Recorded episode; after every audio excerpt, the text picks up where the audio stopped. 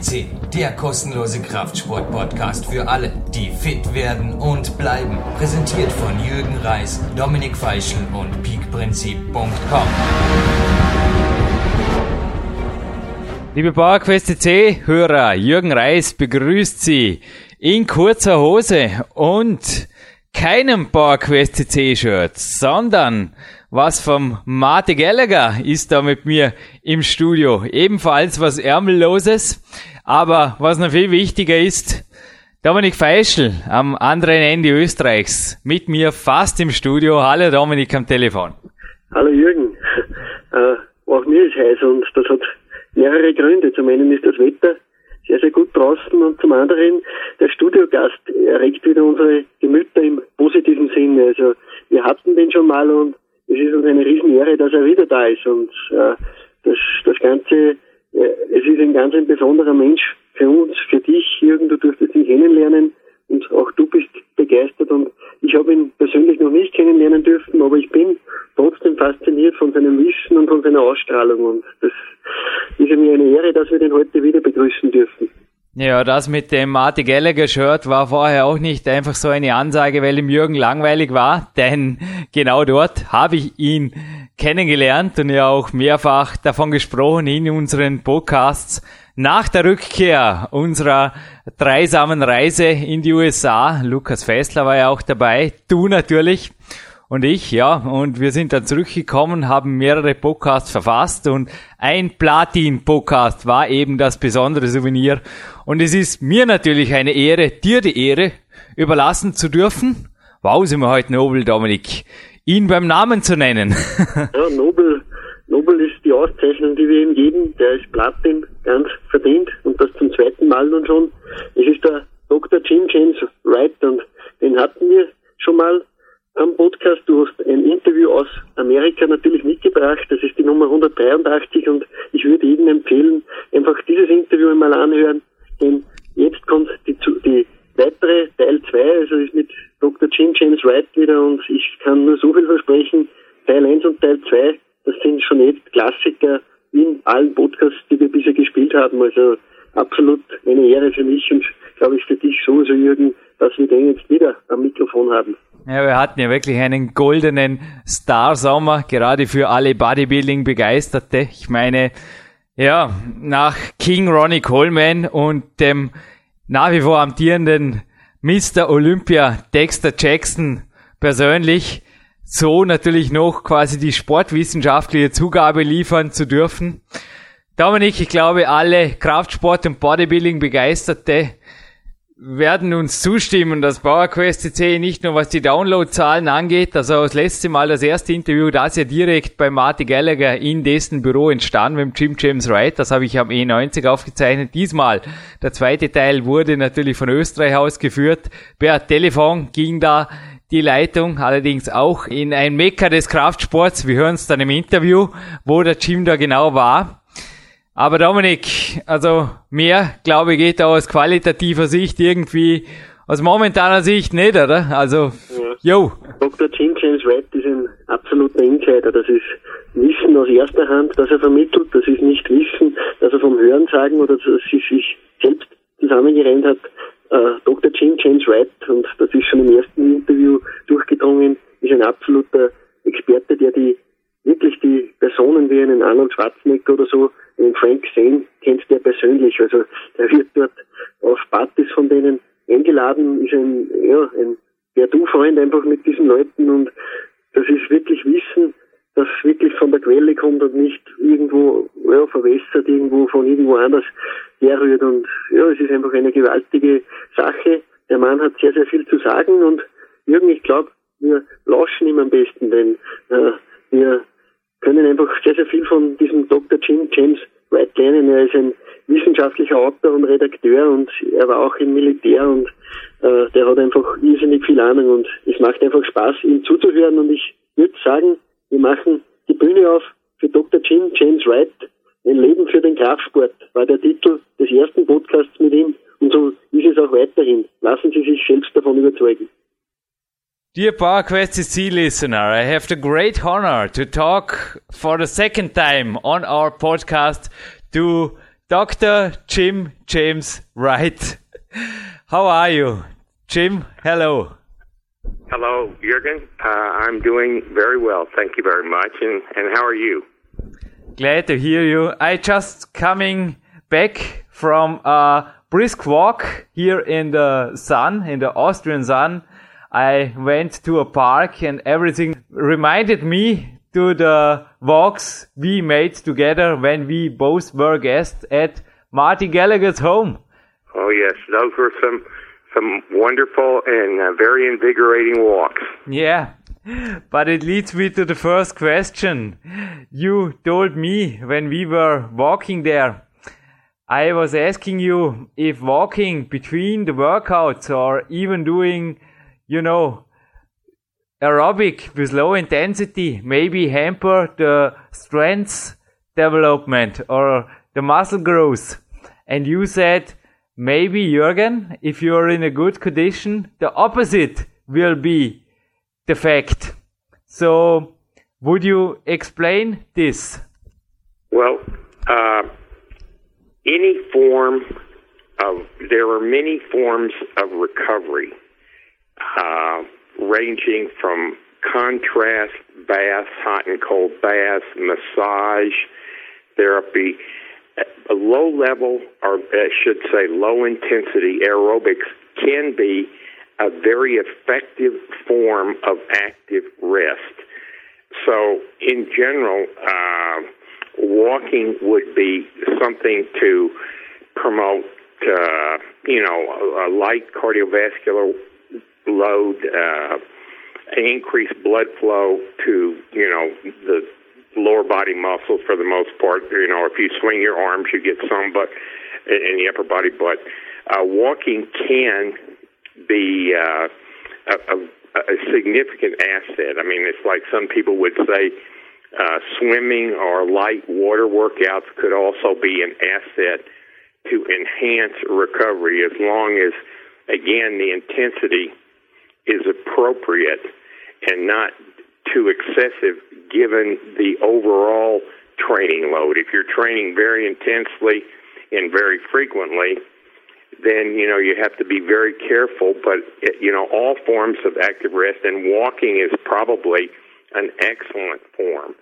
Now, on the other hand, if you are, uh, you know, a, a very much into the strength and power sports, explosive types of sports, and you're approaching a competition, uh, something like that, you might want to limit the amount of that uh, light exercise that you do. But again, walking is the most natural human activity, uh, movement activity, physical activity, and uh, it, it has many very positive psychological relaxing effects on the body that, that do help to promote recovery.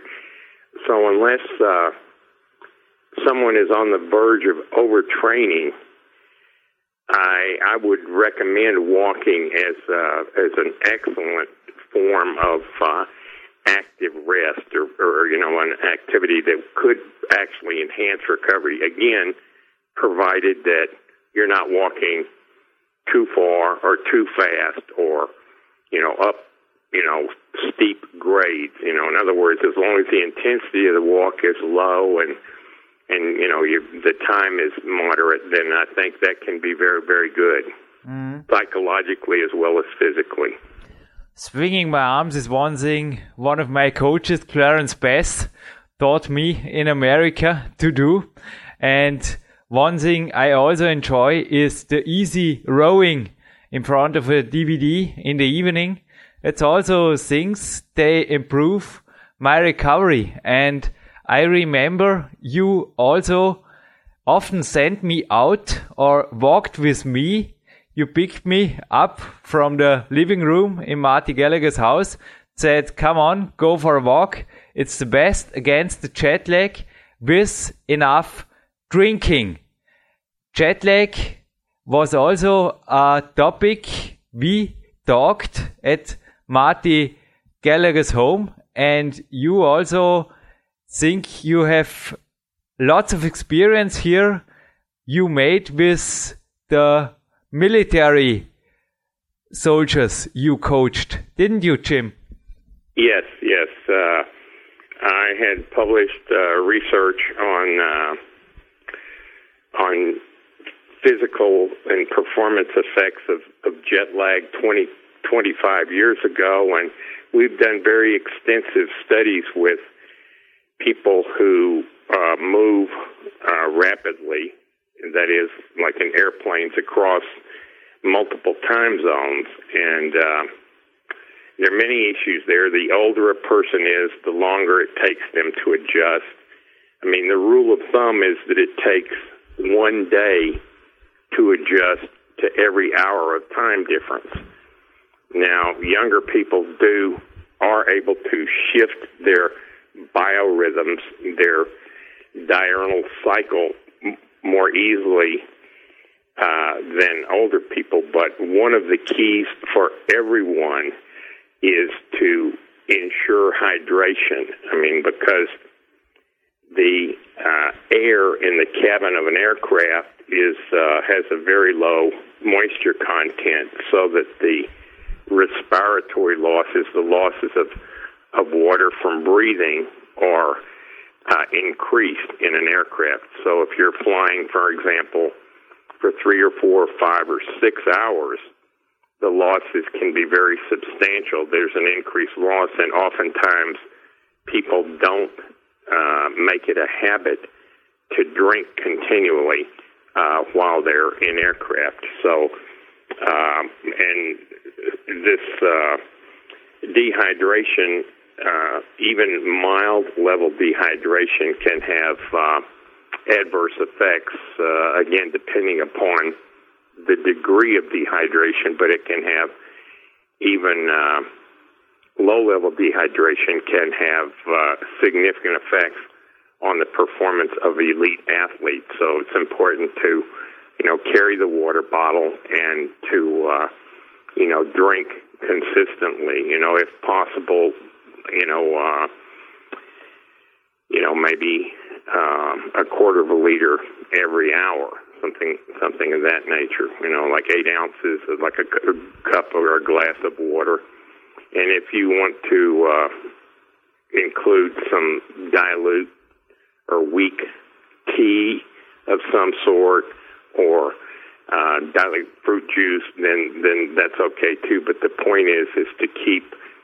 keep the fluid going so that uh, uh, that that also uh, improves is a key factor the, the the body hydration and immune function. And oftentimes when people travel one reason that they become ill uh, when they arrive at their destination or shortly thereafter is that they have they have become dehydrated uh, in a new place. It's not like many times people won't consume the same amounts or types of food or fluid as they did back at their home. So, um, so it's very important to to remain hydrated uh, for a number of reasons, especially when traveling.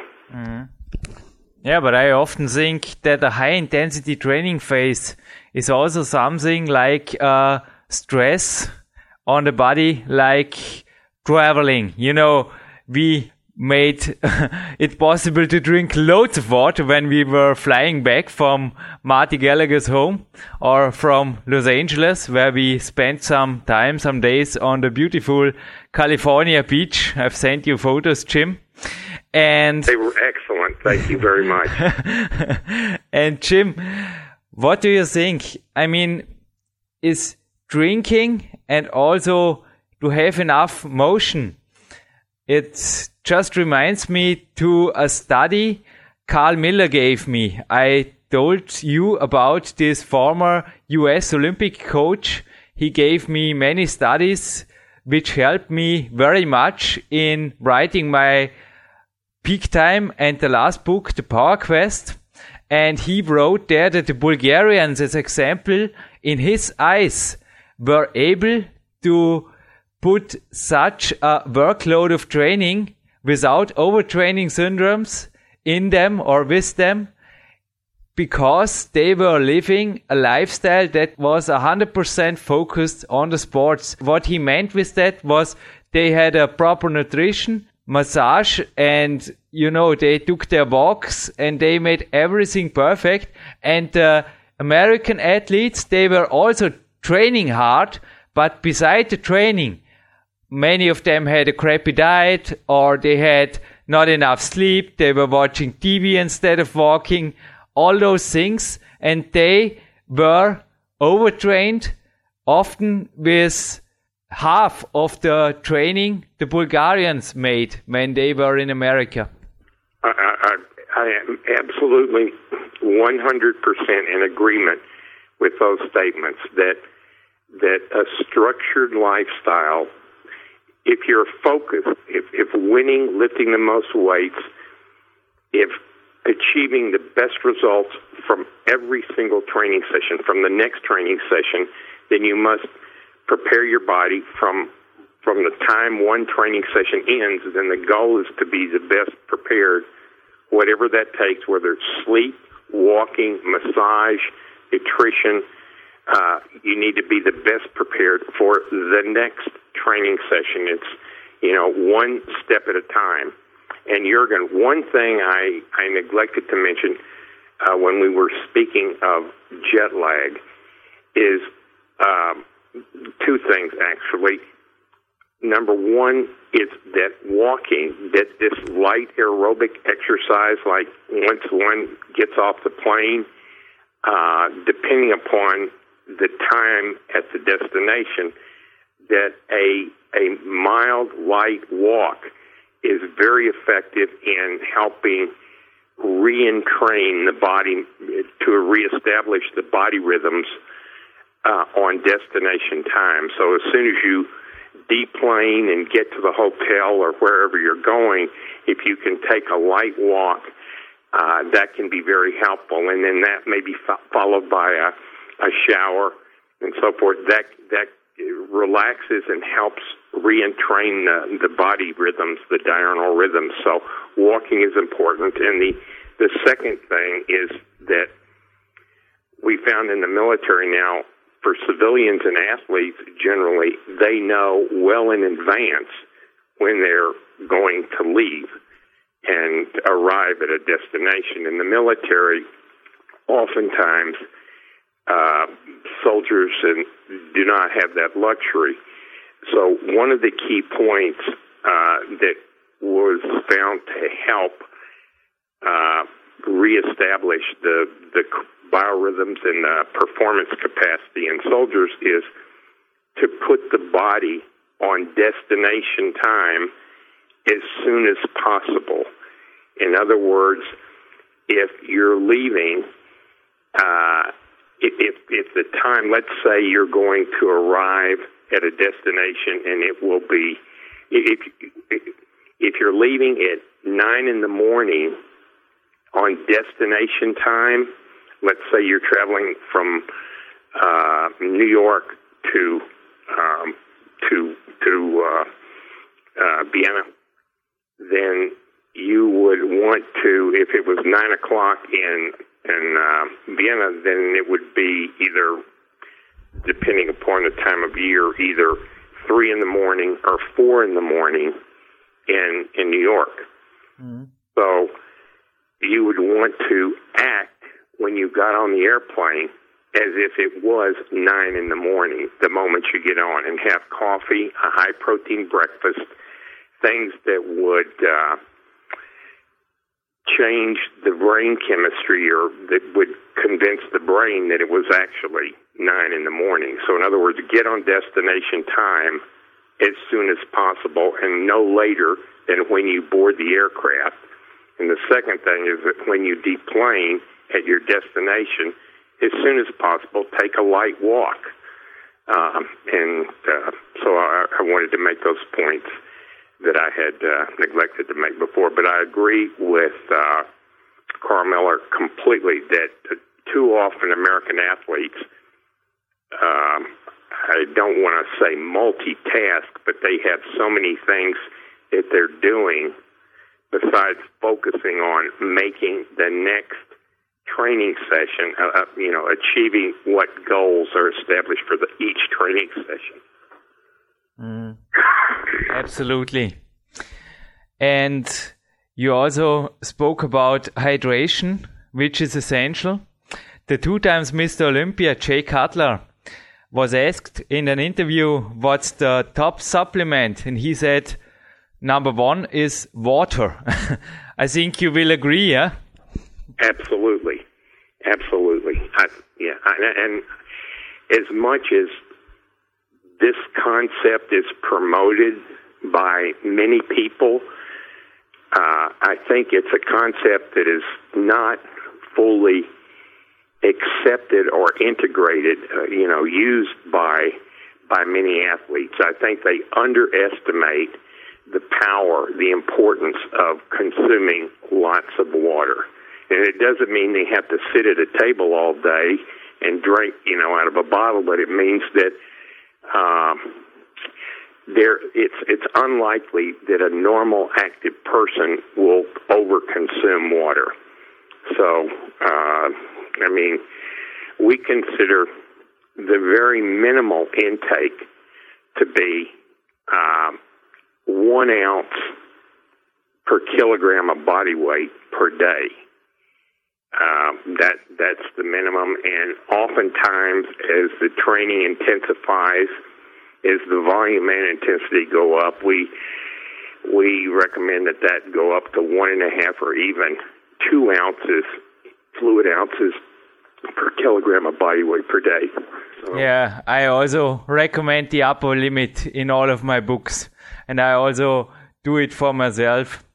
But uh, German issue of the Muslim Fitness magazine just wrote a top 10 of the supplements. And there on the number one, as you can imagine, is not water, but there is something you also said just in this interview and also spoke about in the last podcast interview you gave here, PowerQuest CC.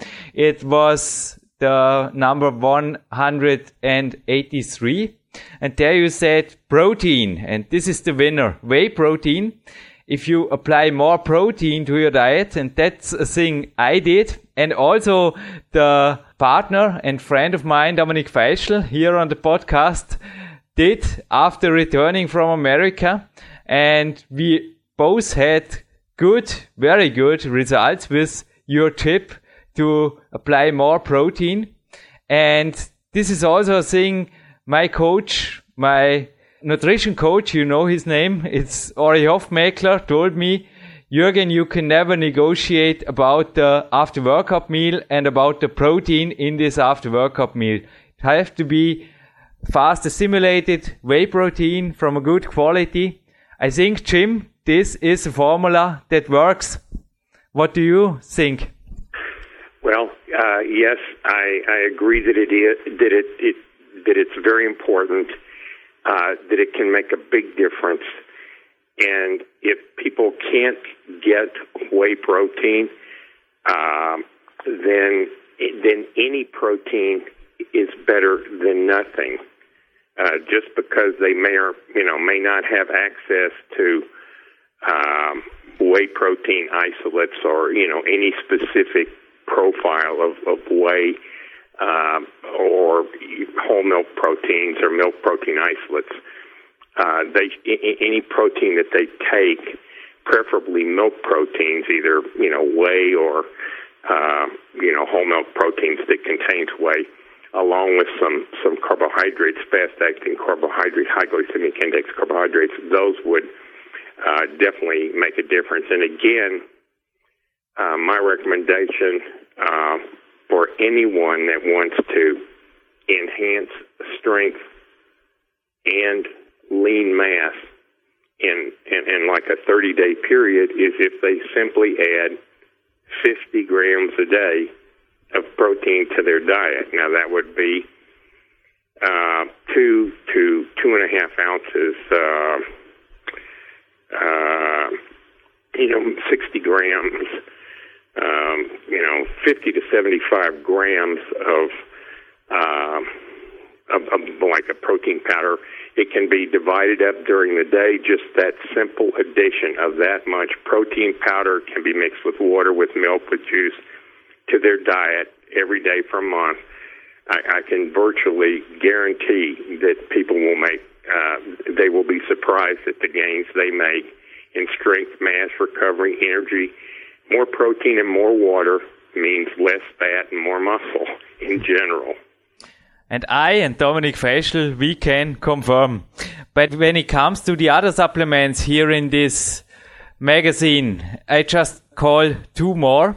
The number two and the place number three. Number two was creatine and number three was BCAAs.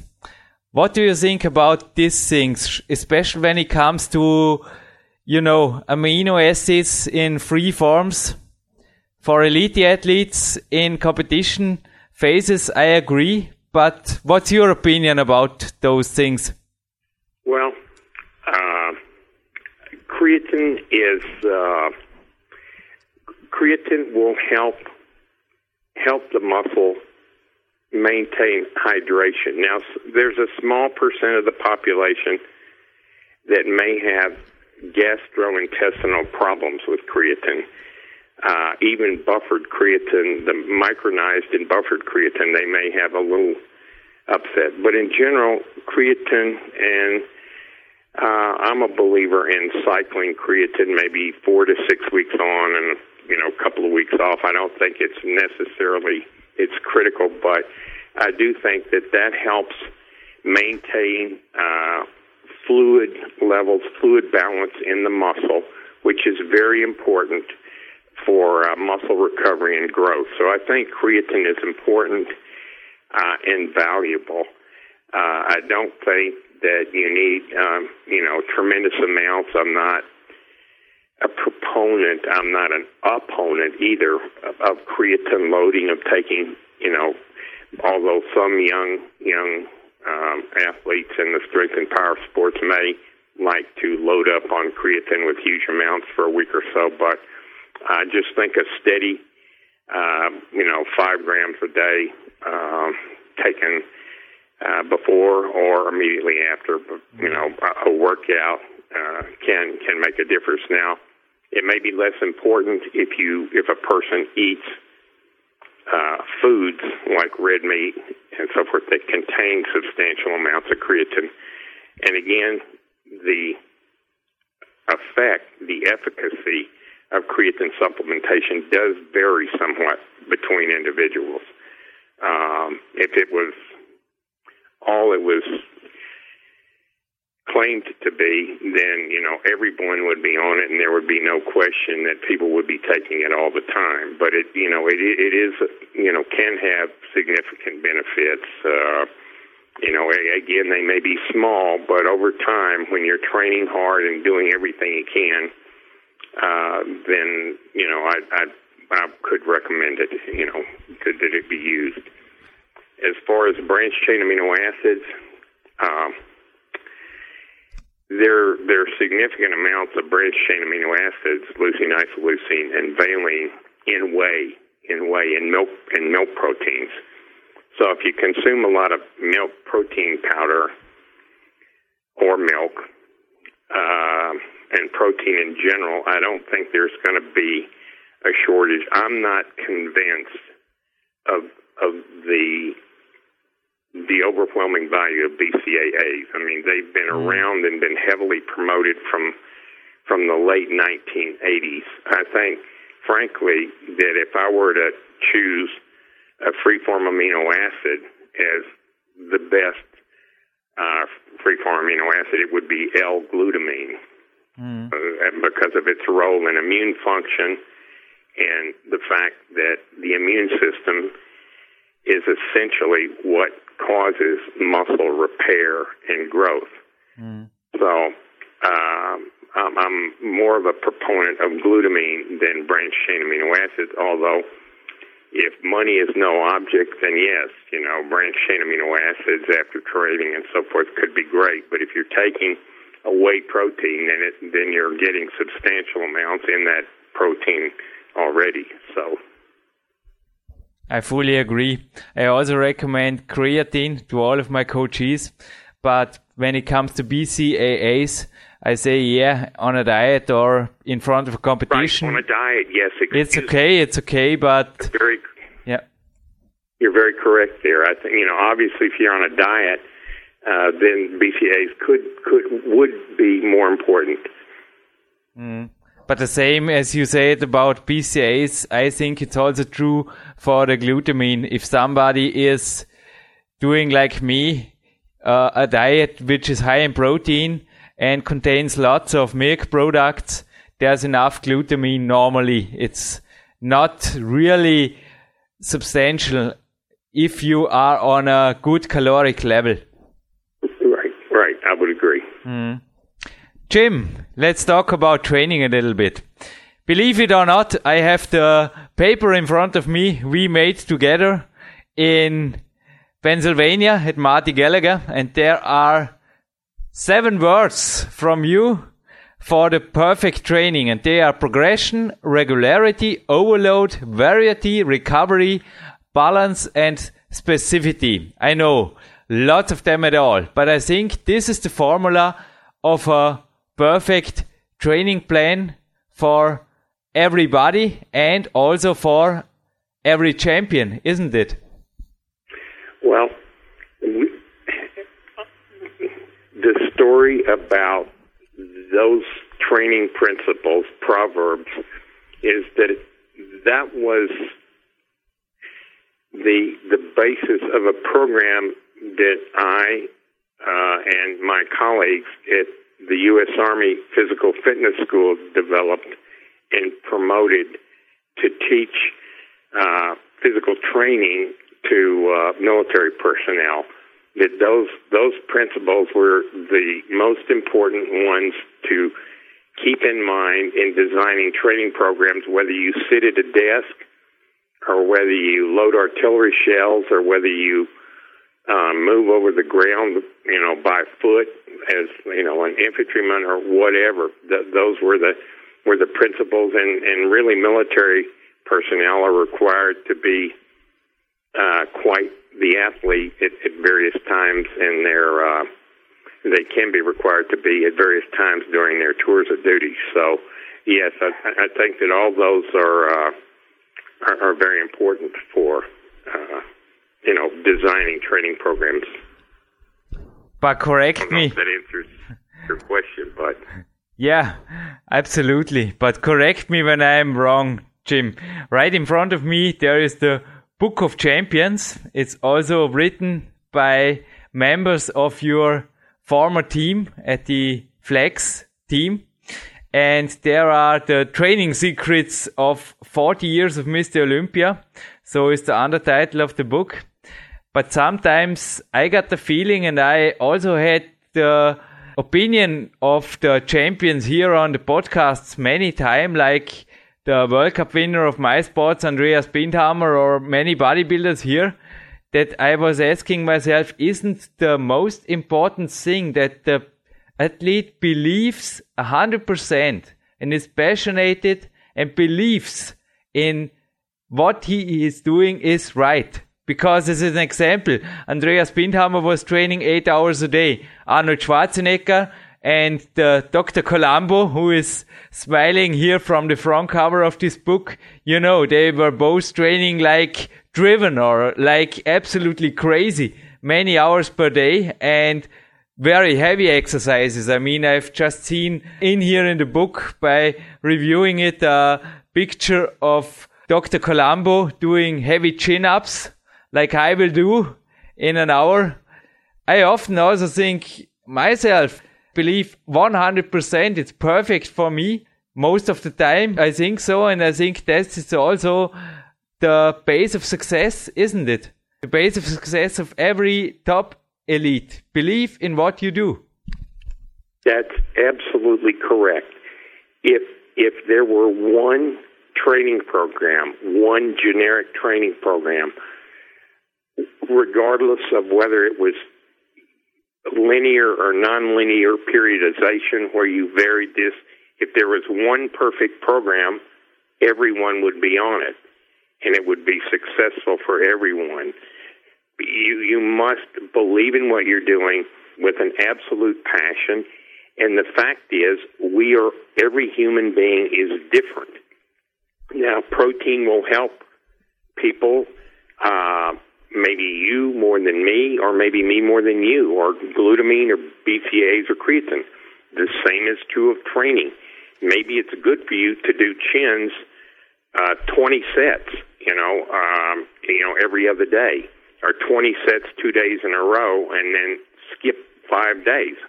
You, the the the goal is to over time is to study your body and find out what works for you, and that will change as you age and as you become more experienced. But it's it's a, a challenge and an opportunity to maximize your knowledge and your genetic potential is to, you know, pay attention. How did it feel? How did that last rep feel?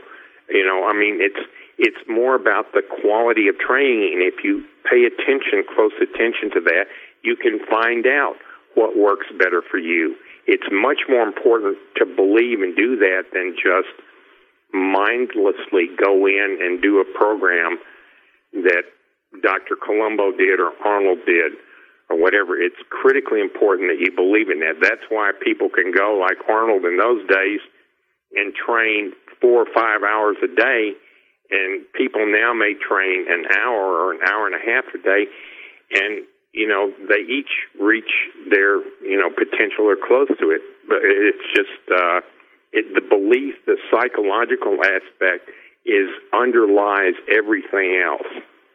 I just was smiling and thinking of some friends who tried to copy my training and my diet, you know, exactly several years ago, but they failed badly. And I think the same is true for all other training plans. They are really specific. I mean, correct me when I'm wrong, but I think sports science is often based on the success of single athletes. So somebody is watching a top athlete, maybe somebody like Arnold Schwarzenegger trained and is surprised. He is a scientist and say, hey, that's a cool system, this double split routine per day. So this can be a way to success.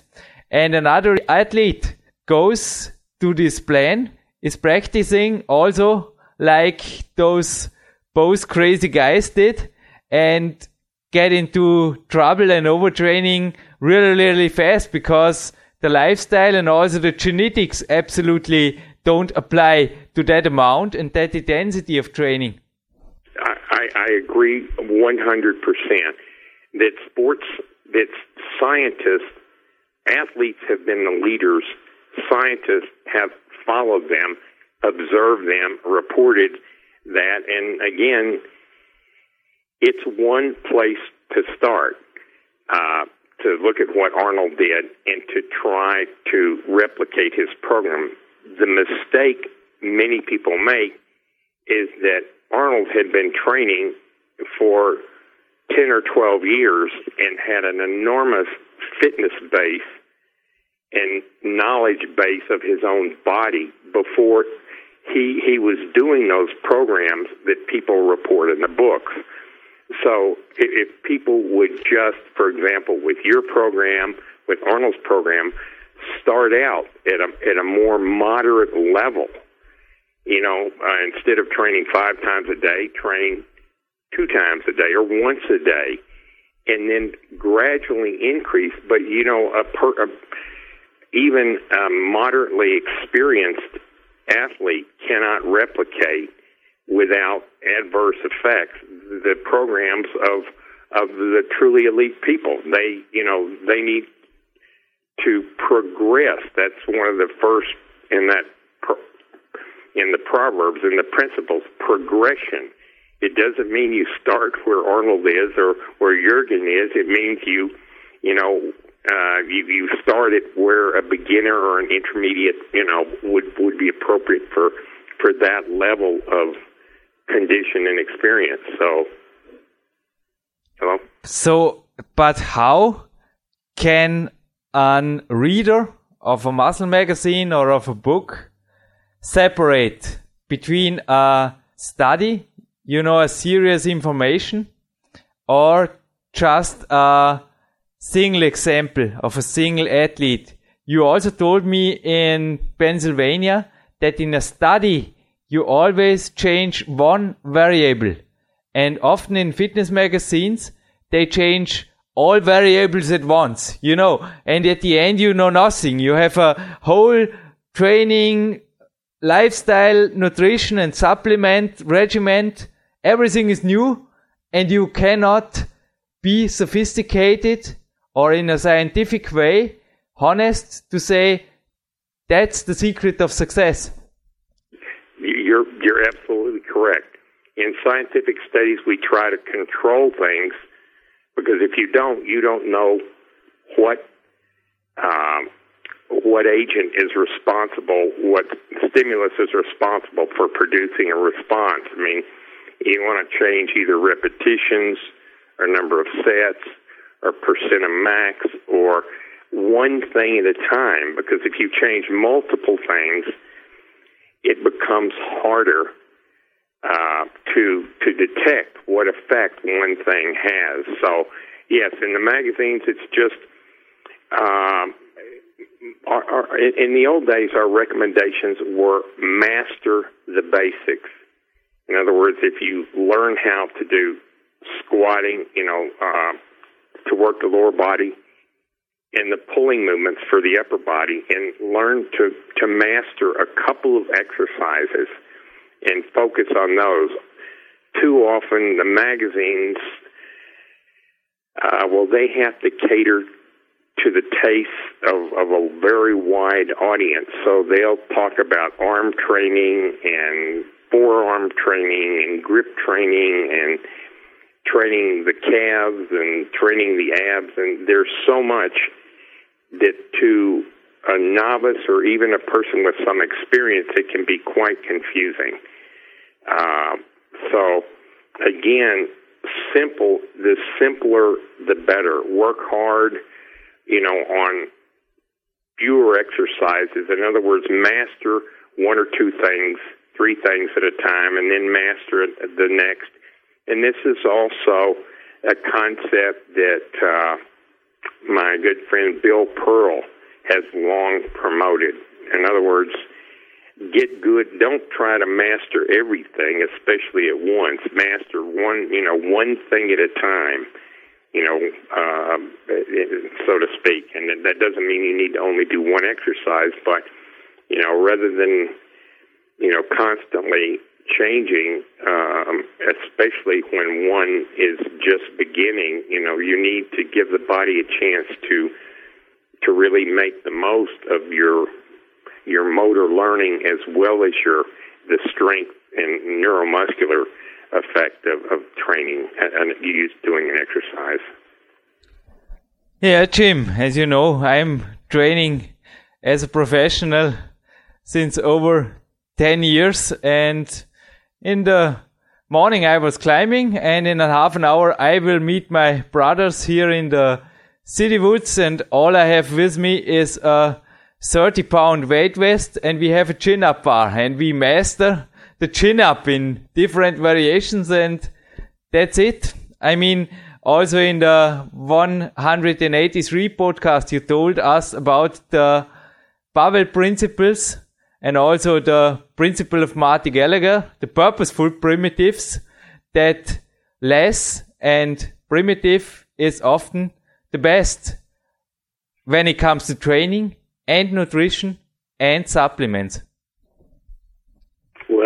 Uh, well, you've already said it for me, Jurgen. Uh, I, I, do, in fact, agree with that. That it you don't need uh, fancy equipment or things like that, if those uh, stimulate a person to to enjoy training more, to train harder, fine. But they are certainly not necessary to achieve uh, a phenomenal physique or uh, tremendous performance in any given sport. Uh, you know, it's uh, you know, simple primitive training can be extremely effective. I mean, it, that that's what you, one thing you find with uh, what what's becoming very popular in the United States mixed martial artists. Uh, you know, the, these people train you know very primitively actually, so uh, you know they don't need a lot of you know the various exercise machines and so forth because they're not really functional for for what they do for the sport they do. So they may be fine for isolating a muscle and building a muscle, but bigger biceps don't really mean much to a mixed martial artist or, or most anyone but a bodybuilder. So, or you know, possibly someone that was into arm wrestling, wrist wrestling, but. Um, so, you know, the primitive training is good, and, and primitive nutrition is very simple, straightforward, and, uh, you know, that's what human beings, that's how we got to be where we are today. So, uh, you know, over thousands, hundreds of thousands of years. So, yeah, much can be said for the primitive methods of nutrition rather than an over reliance on supplements or, um, um, other such things.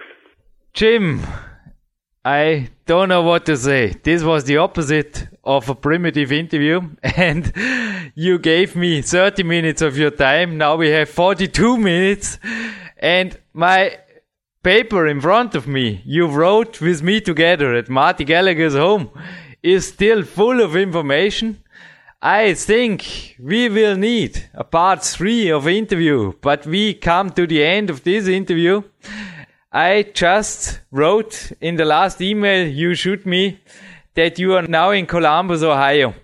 And everybody who is interested in bodybuilding sports knows that this is a great place for a great competition, the Arnold Classic.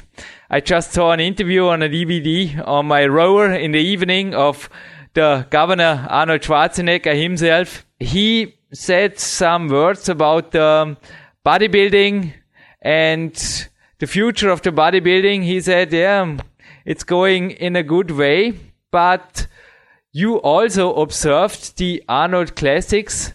What is your opinion about the future of the bodybuilding? Because it's also a little bit a surprise for you, but right in front of your interview, there was a three times Arnold Classic winner and the Mr. Olympia 2008, Dexter Jackson. So what do you think about athletes like Dexter, like Jay Cutler, also the younger guys now in bodybuilding who are on the Arnold Classics What's your opinion about this sports right now? Well, I can tell you this, Jurgen. Um, the winner of the Arnold Classic, Kai Greene from New York City, received a check for $130,000 when he won. The shows were sold out.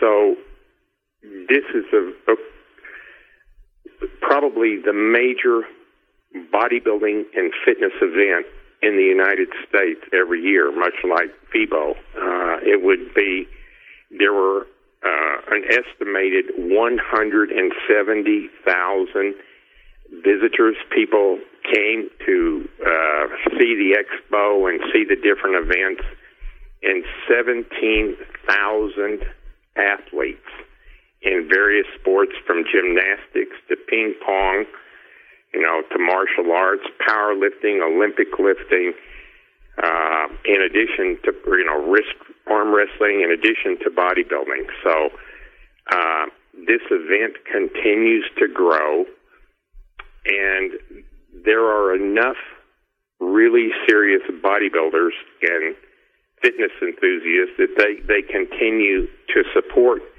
this event and uh, the magazines and so forth, there were over 700 booths uh, that were exhibiting, um, you know, different products, supplements, uh, different items um, at the uh, exposition associated with the Arnold. So it was very successful. It continues to grow every year.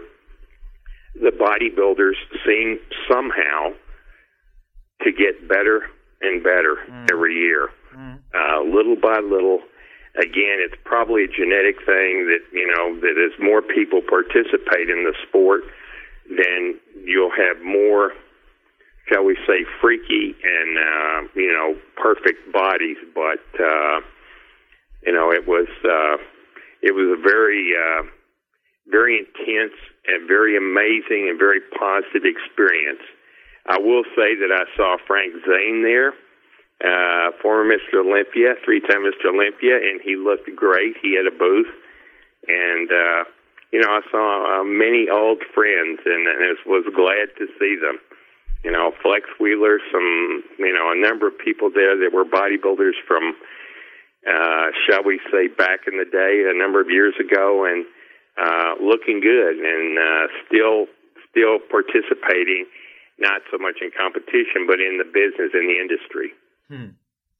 So I'm I'm optimistic about the the future of uh, bodybuilding in the broadest sense, and that is beyond competition. That the concept of using exercise and movement to uh, to build and, and take care of your body is, is only on, on the is only growing.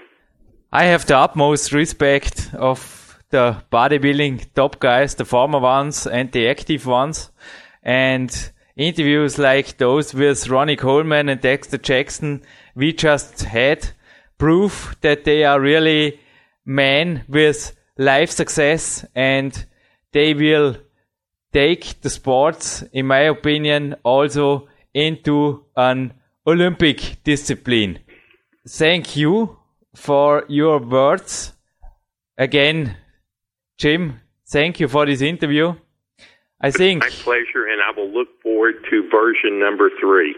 All good things are three. That's a, a sentence that is spoken often here in Europe or in Austria and Germany. I think we will, as I told you, my paper is still full of notes we made together after we walked through the parks. And now a workout is waiting for me.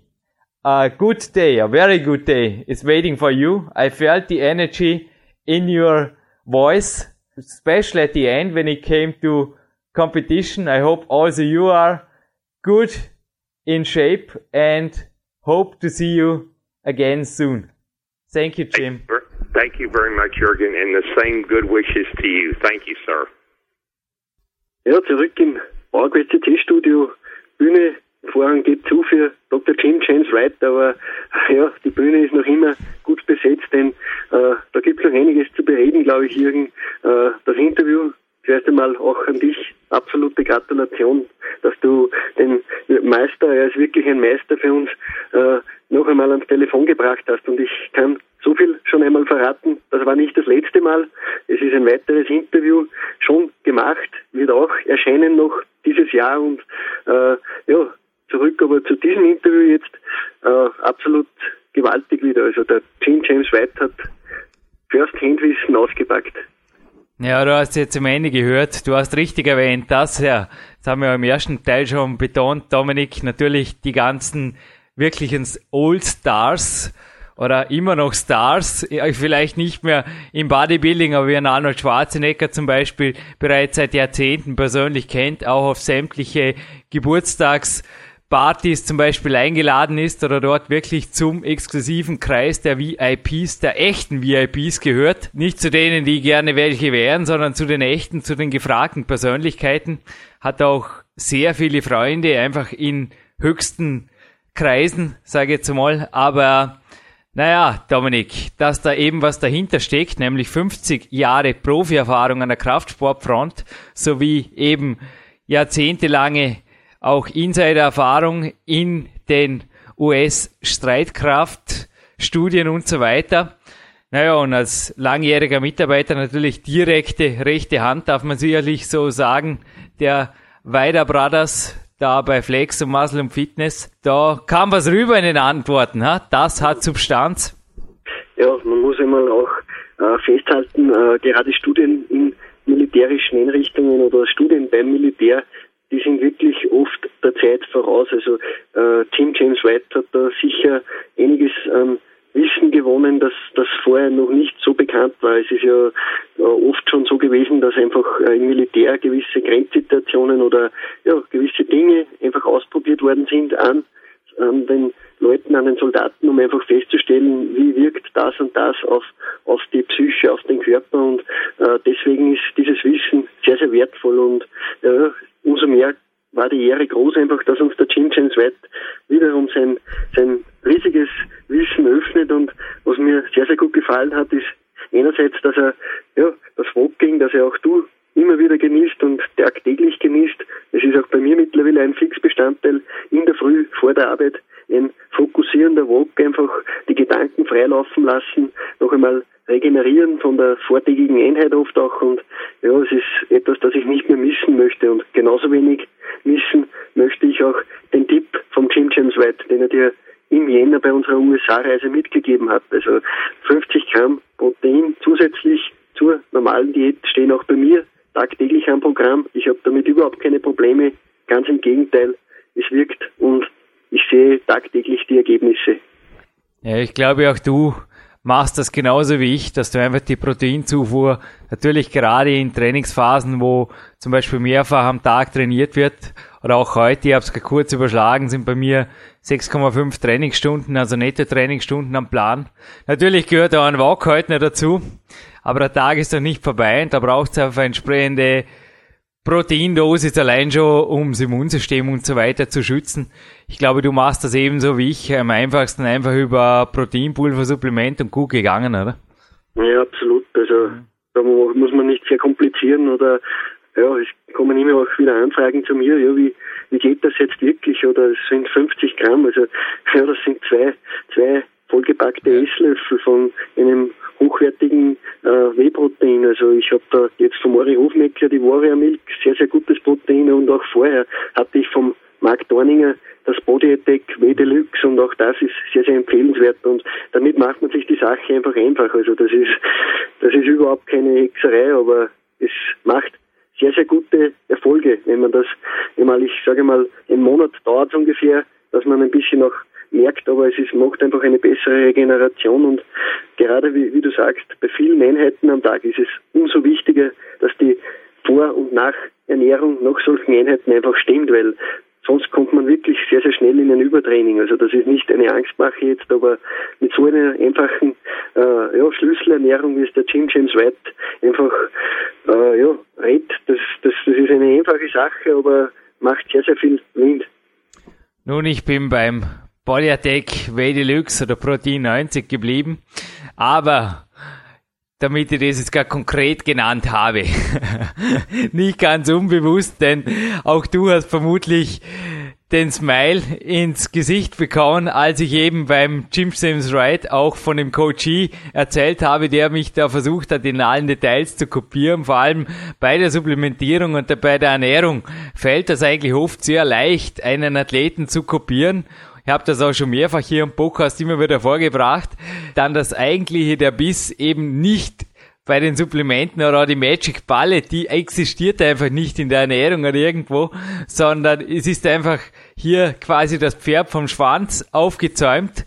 Es beginnt beim Warum, dann beim harten Training, und damit schaffe ich einen Mehrbedarf. Und ich denke, so ist es auch bei dir, oder? Hier irgendwo Details zu kopieren, ist ein netter Versuch. Aber wie es der Jim James Wright jetzt auch ganz klar dargestellt hat im Interview, es ist einfach teilweise auch eine Frage der Genetik. Ob der Jürgen jetzt mit fünf, sechs oder sieben Stunden glücklich und stark wird oder jemand anders eben mit zwei Stunden oder noch jemand anders zum Beispiel mit acht Stunden. Also solche Extreme hatten wir bereits hier am Podcast. Ich denke an die Trainingseinheiten vom Andreas Bindhammer, die auch nicht zum Übertraining, sondern zum Weltcup-Sieg geführt haben. Ja, das, so ist es, oder?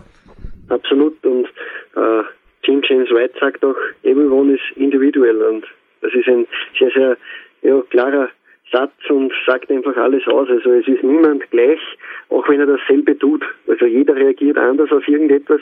Man muss für sich selbst, und das stelle ich immer wieder fest, man muss für sich selbst einfach die wichtigsten Sachen, die einem gut tun, herauspicken und wo man kein gutes Körpergefühl hat, sei es beim Training, sei es auch bei der Ernährung, da muss man einfach die Finger davon lassen. Also es macht ebenso keinen Sinn, sich einer Übung ja, zu widmen, die einem einfach keinen Spaß macht, denn das wird auch nicht zu Erfolgen, sondern eher zu Verletzungen oder Misserfolgen führen. Genauso ist es auch bei der Ernährung. Also Sachen, die einem nicht schmecken, das sagt ein alter Satz auch bei uns, die soll man einfach nicht essen. Also so schlimm soll man es vielleicht nicht sehen, aber es ist ein wahrer Kern dahinter. Also Sachen, die einem nicht gut bekommen, wo man merkt, ja, das, da habe ich ein Völlegefühl oder das bekommt mir gar nicht gut, die sollte man am besten weglassen. Es gibt einfach auch Nahrungsmittelallergien oder sonstiges. Es ist einfach nicht jeder gleich. Der eine verträgt zum Beispiel die Milch, der andere nicht. Und so muss man einfach für sich selbst das Erfolgsrezept finden. Wenn man das gemacht hat oder geschafft hat, dann ist man auf dem richtigen Weg und die Erfolge werden einem recht geben. Und ich vertrage die Milch, ich vertrage die Eier, aber heute Abend vertragt es zusätzlich noch ein bisschen Body Attack für den Süßler Jürgen. Der befriedigt seine Süßgelüste nach wie vor am liebsten mit Eiweißpulver. Aber was mir auch gut geschmeckt hat, ist auf jeden Fall das Interview, das ich erwähnt habe mit dem Arnold Schwarzenegger. Auch wenn er jetzt da, eben natürlich auch der Arni mit seiner Genetik, sich zum Beispiel geoutet hat als Kurzschläfer auf die Frage einer Zuschauerin, also da durften wirklich auch offene Fragen gestellt werden an den Arnold. Es war wirklich gewaltig, also wie der Governor sich da wirklich auch für eine wirkliche Fragerunde hergegeben hat und das Ganze wurde mitgeschnitten und zwar auf einer DVD, und ich möchte diese jetzt wirklich empfehlen. Also wir sind da beide natürlich wie immer an allem Umsatz beteiligt. Na, Unsinn. Also wir sind weder gekauft noch gesponsert noch sonst irgendwas. Aber es befindet sich auf der www.power-on.tv www.power-on.tv befindet sich ein Projekt, das in meinen Augen Respekt verdient. Denn zu diesem Preis da bekommt man einiges geboten und zwar nicht nur in quantitativer Hinsicht, also die DVDs sind wirklich sehr, sehr umfangreich, sondern auch in qualitativer. Und eben auf der Arnold Classic wurde da der Arnold Schwarzenegger gefilmt, besser gesagt sein Seminar, und zwar auf der Power On TV Number 5, also auf der Nummer 5, befindet sich dieses Interview, das ich jetzt eben auch im Interview mit dem Jim James Wright erwähnt habe. Und was da der Arnold Schwarzenegger nach seiner aktiven Karriere auf die Beine gestellt hat, so quasi neben also ab und zu fragen wir wirklich, also manche Leute sind schon, es muss schon gewaltig sein, was der Energie hat. Also das hat ja auch der Günther Schlierkamp hier im Podcast erwähnt, wenn der Arne irgendwo in einen Raum betritt, er muss nichts sagen. Du spürst, der ist da. Also da ist eine Art Karma oder eine Art Energie. Du spürst, da ist wer, der ist wie ein positiver Magnet. Und Dominik, also du als professioneller Sportreporter, korrigier mich vielleicht, aber 17.000 Aktive, hat der Jim James Wright gerade gesagt. Äh, Olympiade hat gute 8.000, oder? Schon gewaltig, oder? Ja, absolut. Also was er da auf die Beine gestellt hat, zeigt einfach auch die Nachhaltigkeit seiner Erfolge. Also alles, was er anpackt, wird zu einem Erfolg. Das hat er jetzt schon mehrfach bewiesen, sei es im Sport, sei es dann später im Filmbusiness, nun in der Politik und wo der, Sache, der immer treu geblieben ist, ist einfach das Bodybuilding. Das hat ihn ja, groß gemacht, das hat ihn auf, das hat ihm den Fokus gegeben, sich auf Sachen konzentrieren zu können. Das hat seinen Sinn geschärft für das Wesentliche und ja, diese Veranstaltung wird von den Aktiven auch äh, ja, als die beste bezeichnet. Also da kommt auch ein Mr. Olympia nicht einmal nach. Es ist einfach perfekt organisiert. Es werden verschiedene Sportarten äh, ausgetragen. Ich habe während unserer USA-Reise äh, mit einigen Teilnehmern reden können sogar, weil beim Esch waren da Leute, die da an der Kettlebell äh, Competition teilgenommen haben und auch die haben sich schon auf diesen März gefreut, weil das einfach äh, ja, perfekt organisiert ist und einfach auch das Publikum zahlreich erscheint und da werden Leistungen einfach gewürdigt und ich denke, es muss ein Erlebnis sein, dort dabei zu sein. Vielleicht schaffen es auch wir mal und dann können wir uns von der Aura vom Arnold überzeugen der Jim James White hat uns das voraus, eben wie du gesagt hast, der ist schon mehrfach bei Partys mit dem Arnold gewesen und der kennt auch noch genug andere Größen und das macht ihn einfach zu einem absoluten Fachmann. Nun, ich darf fürs erste Mal so viel verraten. Die Magic Ballet, die alles stark machende Magic Ballet irgendwo in den Nebenfronten zu suchen, wie den Supplementen oder der Ernährung alleine, das wird auch in Zukunft nicht zum Erfolg führen. Nein, einfach wissen, wofür trainiere, am besten mit einem Wettkampfziel. Und wie es der Dr. Jim James Wright auch gesagt hat, auf den Körper, auf die eigene Genetik Rücksicht nehmen, aber natürlich auch die wissenschaftliche Seite beachten. Der Dominik hat absolut recht. Also wir sind natürlich beide überzeugt von einem friedlichen Dasein, dass man die Energie natürlich anders umsetzt als in Form von Kriegsspielen oder irgendwas. Aber beim Militär werden einfach sehr, sehr viele, sehr umfangreiche und auch tiefgehende Studien gemacht, denn da geht es letztlich einfach um sehr, sehr viel. Ja, ein nächstes Interview, ein drittes Interview mit dem Jim James Wright ist on tape, wird noch 2009 auf PowerQuest.cc online gehen, aber auch unsere Downloadzahlen, auch wenn wir, ja, 17.000 Downloads am Tag, das wäre brutal. Also da müssten wir selber Provider werden. Da würde uns unser lieber Provider endgültig aussteigen, aber noch geht's, dennoch, wir haben wieder absolute Top-Zahlen erreicht, bereits in diesem Monat. Es ist genial. Und so viel darf ich verraten. Der heiße Bodybuilding-Sommer ist noch lange nicht vorbei. Es folgen direkt in den nächsten Wochen laufend Interviews mit absoluten Top-Stars aus eurem Sport. Vor allem liebe Bodybuilding-Fans. Aber für die Kraftsport-Fans nicht minder interessant.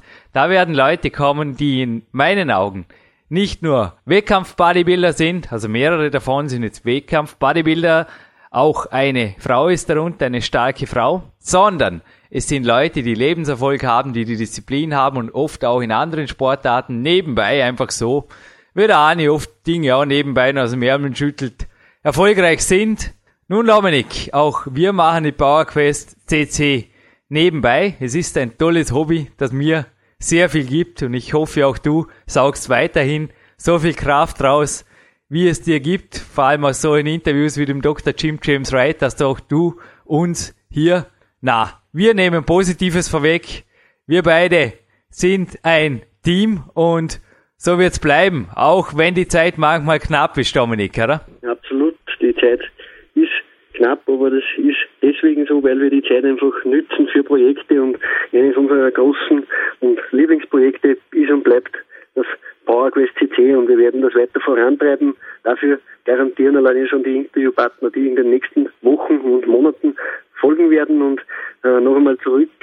Jetzt ist ja gerade ein, ein Wahnsinnsinterview wieder äh, online gegangen mit dem Jim James White. Ich möchte mich ganz, ganz herzlich bei ihm bedanken. Er versteht zwar kein Deutsch, aber ich glaube, er weiß, dass er, dass wir ihn sehr, sehr, ja, dass er für uns ein sehr, sehr großer Meister ist und äh, ja, möchte ihm einfach auch Danke sagen und ich hoffe, dass wir ihn noch einige Male hören, denn äh, es ist einfach wichtig, dass so ein Wissen veröffentlicht wird, denn der Team James White ist voll davon und das wollen wir einfach auch keinem vorenthalten, denn es ist sehr, sehr wertvoll und noch einmal ein herzliches Danke auch.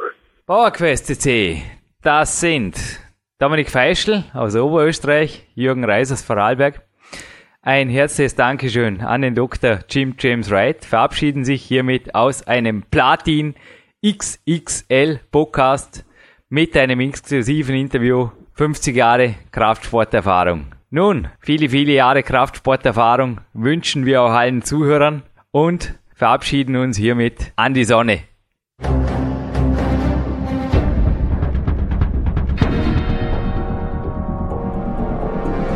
Alle Fitness-Bestseller der Peak-Trilogie, kostenlose Newsberichte und weitere Podcasts von PowerQuest CC sowie Trainingssoftware, Supplemente und Trainingsausrüstung, Personal Coachings, Seminare, Workshops und mehr. Jetzt direkt im Internet auf www.peakprinzip.com oder www.jürgenreis.com.